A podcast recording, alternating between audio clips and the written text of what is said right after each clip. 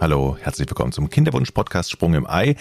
Hier geht es um das Thema, über das im Freundeskreis ja meistens nicht so gerne gesprochen wird, denn der Wunsch nach eigenen Kindern geht eben auch nicht immer in Erfüllung, beziehungsweise nicht ohne Umwege in Erfüllung. Wir wollen hier aufklären, informieren und vielleicht sogar dabei helfen, dass es dann am Ende vielleicht doch noch klappt. Dr. Silvia Bartnitzki ist Expertin auf dem Gebiet der Reproduktionsmedizin, ist Frauenärztin. Hallo Silvia, hallo ins Rheinland.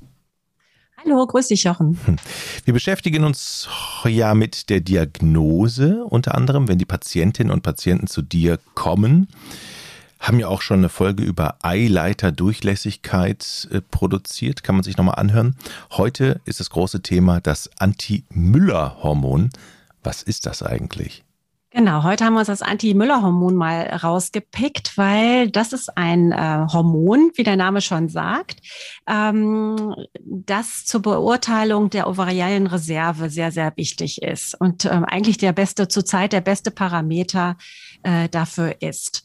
Und ähm, was die ovarielle Reserve ist, ist ähm, wichtig zu verstehen, weil es nämlich gleich steht mit der Fruchtbarkeit der Frau. Also wie fruchtbar bin ich noch, was grundsätzlich zum Beispiel altersabhängig ist oder genetisch ist oder also genetisch festgelegt ist oder eben durch Lifestyle äh, beeinflussbar ist.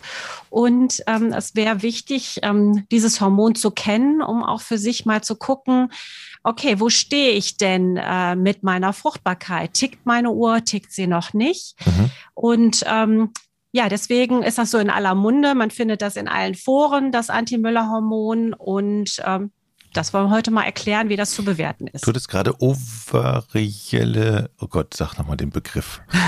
ovarielle Reserve. Was ist das? Also wir Frauen haben, äh, kriegen die Eizellen von Geburt an mitgegeben. Das heißt also, zur Geburt gibt es so äh, eine Million Eizellen, die noch da sind und im, zum Zeitpunkt der Pubertät nur noch 300 bis 400.000. Also da sind schon ganz viele Eizellen degeneriert.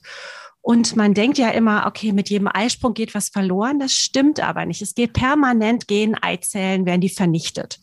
Und eben äh, so Richtung 52 ist eben, gibt es keine mehr. Und ähm, äh, dieser Abbau, der wird dann Mitte 30 nochmal beschleunigt. Und ähm, dieses Anti-Müller-Hormon, um das es heute geht, das wird eben in den ruhenden Eizellen produziert. Also die, man nennt das Primär- und Sekundärfollikel. Und spiegelt also wieder, wenn man das im Blut misst, ähm, wie, wie groß ist mein Pool überhaupt noch? Wie viele Eizellen habe ich noch? Ne? Aber Achtung, man kann jetzt nicht sagen, okay, ich habe Wert XY und dann habe ich noch 10.000 Eizellen oder 50.000 oder 3.000 oder 100. Das weiß man nicht. Mhm. Ne? Es gibt Tabellen ähm, die eben ausgewertet worden sind im ähm, Zusammenhang mit dem Alter. Und dann sieht man eben, wie viele Frauen äh, haben in dem Alter welchen Wert und bin ich dann da drüber oder da drunter.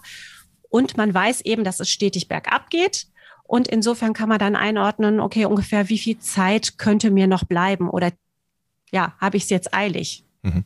Das bedeutet, ähm, die Anzahl der Eizellen ist ein großer Indikator für die Fruchtbarkeit. Ja, der entscheidende mit. Mhm. Also ist auch die Bestimmung dieses Hormons mit das Wichtigste? Am Anfang bei der Diagnose zumindest? Ja, würde ich schon sagen, immer im Zusammenhang mit anderen Hormonen und anderen Aspekten. Äh, also nicht einzeln betrachtet. Man kann jetzt also nicht sagen, ähm, zum Beispiel, ich bin 45, habe noch einen super AMH-Wert, dann klappt das auch. Also so einfach ist es nicht, weil da kommt zum Beispiel hinzu, dass das Alter auch die Eizellqualität beeinflusst maßgeblich.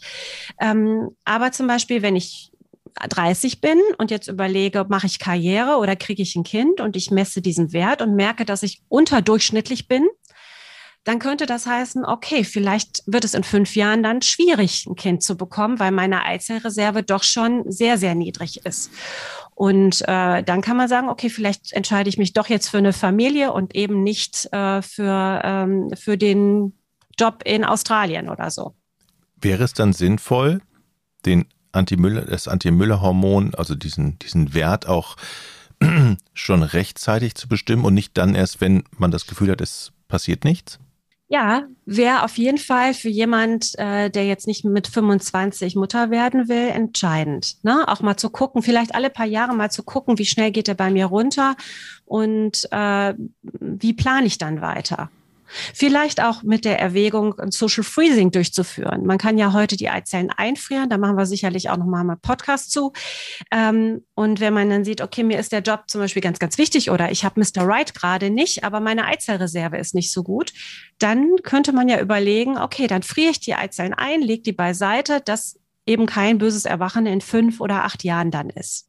Gibt es eigentlich einen optimalen Wert? Der Durchschnittswert ist ähm, zwei bis sieben Nanogramm und äh, pro Milliliter. Es gibt auch eine andere Messeinheit. Deswegen, wenn ihr jetzt alle hier eure Werte vergleicht, solltet ihr gucken. Äh, es gibt auch noch eine Einheit äh, Picomol pro Milliliter.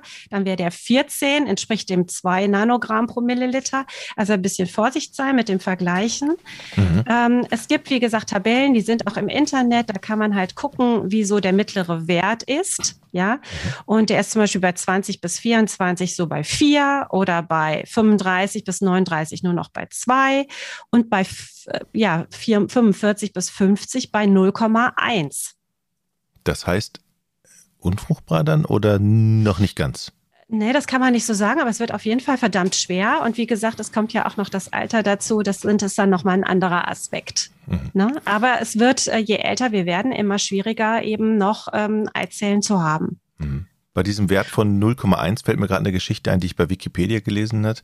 Ähm, da gab es mal eine Frau, die ist zu ihrer Gynäkologin äh, gegangen, hat ein Aufklärungsgespräch gemacht und nach einem AMH-Wert von 0,1 und dann gab es wohl die Aussage äh, des Gynäkologen, ja gut, damit äh, ähm, ist man so gut wie unfruchtbar, hat sie die Babypille abgesetzt, wurde schwanger und hat den Arzt dann hinterher verklagt auf einen Behandlungsfehler und Schmerzensgeld in Höhe von 50.000 Euro. Urteil kenne ich jetzt noch nicht, aber heißt ja ähm, eindeutig, dass man jetzt sich nicht darauf verlassen sollte, dass wenn der Wert bei 0,1 ist, dass man noch keine Kinder mehr kriegen kann, was ja natürlich auch positiv ist. Ne? Also ist immer noch eine Chance da.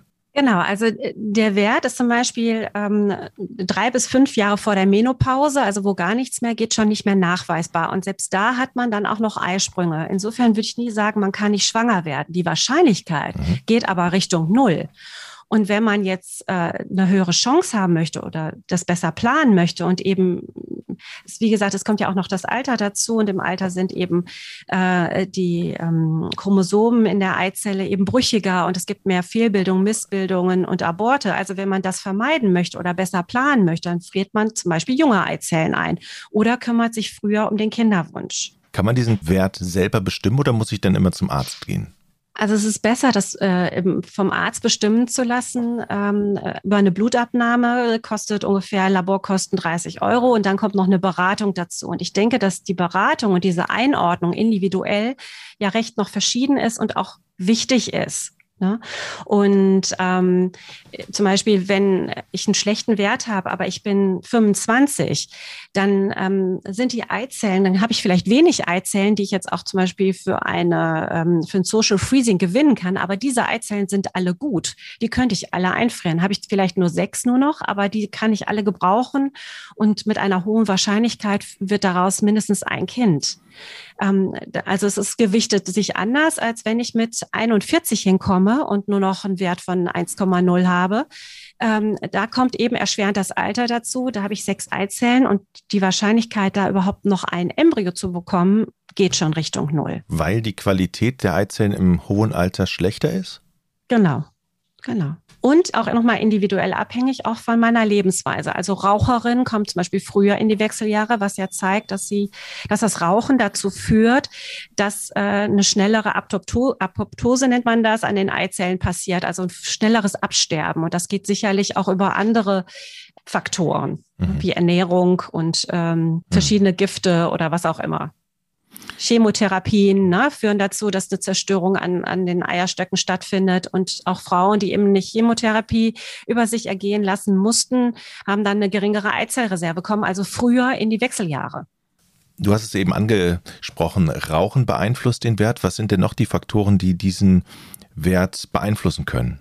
Also man sollte zum Beispiel aufpassen, wenn man ihn bestimmen lässt und die Pille nimmt. Ähm, es gibt, äh, das heißt, in mancher Literatur steht halt drin, dass, dass die Pilleneinnahme keinen Einfluss hat, aber da ist man sich nicht mehr so sicher. Und ich habe auch im äh, Patientenkreis äh, Frauen gehabt, da hatten, haben die die Pille dann abgesetzt und der AMH-Wert war dann verändert. Also da Vorsicht mit der Bewertung, wobei man sagen kann, okay, wenn ich den unter der Pille bestimmen lasse und der ist gut, dann ist es sicherlich ist das so wahrscheinlich?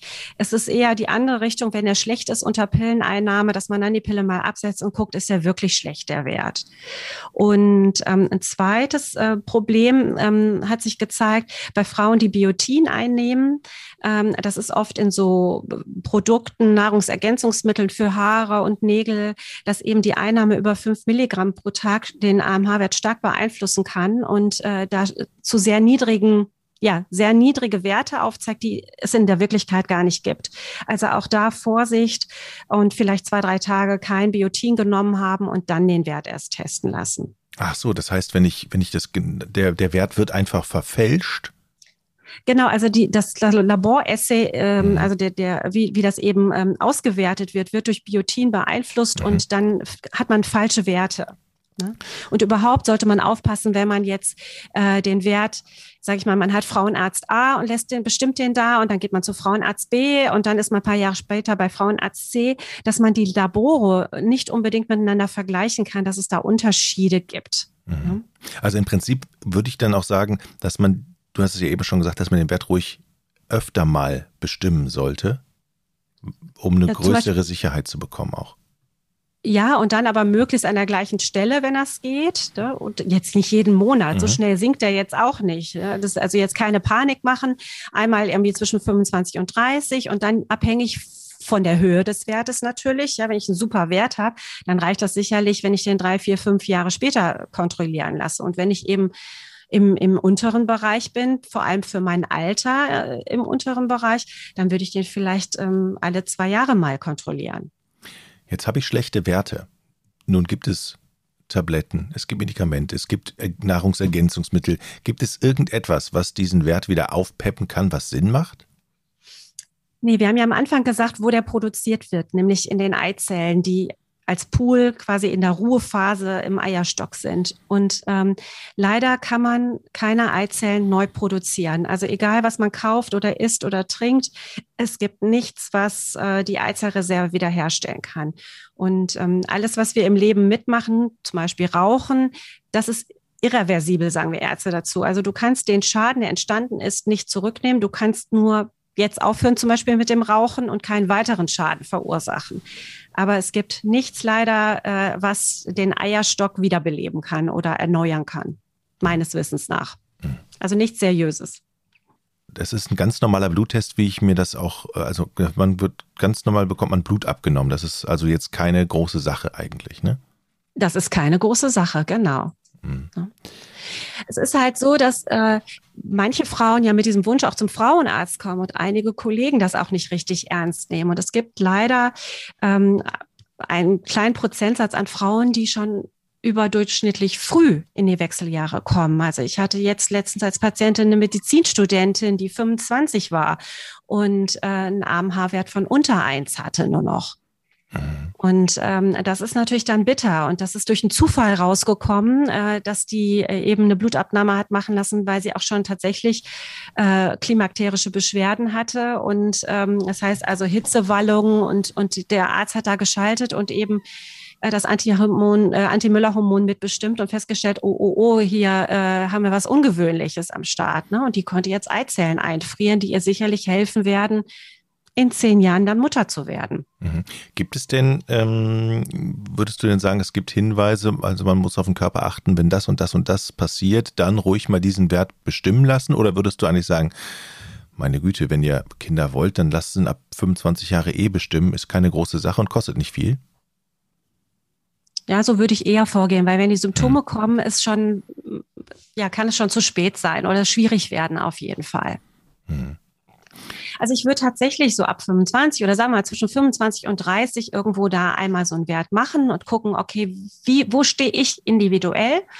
und dann den alle paar Jahre mal wieder äh, wiederholen und gucken, wie schnell fällt er bei mir ab und äh, das vielleicht auch in die eine oder andere berufliche oder partnerschaftliche Überlegung mit einbeziehen. Und wie gesagt, man ist ja heutzutage unabhängig vom Partner. Als Frau kann man die Eizellen auch einfrieren lassen und sich dadurch ähm, ja, Zeit erkaufen. Wie wichtig ist das Hormon eigentlich für uns Männer? spielt bei Männern eigentlich äh, nur in der embryonalen Entwicklung im Mutterleib eine Rolle, um äh, den Phänotyp Mann herzustellen. Danach eigentlich im weiteren Leben keine weitere. Also im Prinzip ist jetzt die Bestimmung des Hormons auch mit der Auftakt, dass wir dann mal darüber sprechen, weil wir es schon öfter angeschnitten haben, dass man Eizellen einfrieren lassen kann, dass wir dann auch mal weiter in diese Richtung gehen oder machen wir erstmal mit der, mit der ausführlichen Diagnose dann weiter? Ist mir egal, können wir beides machen. mach, mach mal mit dem Social Freezing von mir aus weiter, was aber sehr speziell ist, aber von mir aus gerne. Okay, Silvia, dann vielen Dank für diese Folge. Ja, gerne, Jochen. Tschüss. Bis dann. Tschüss.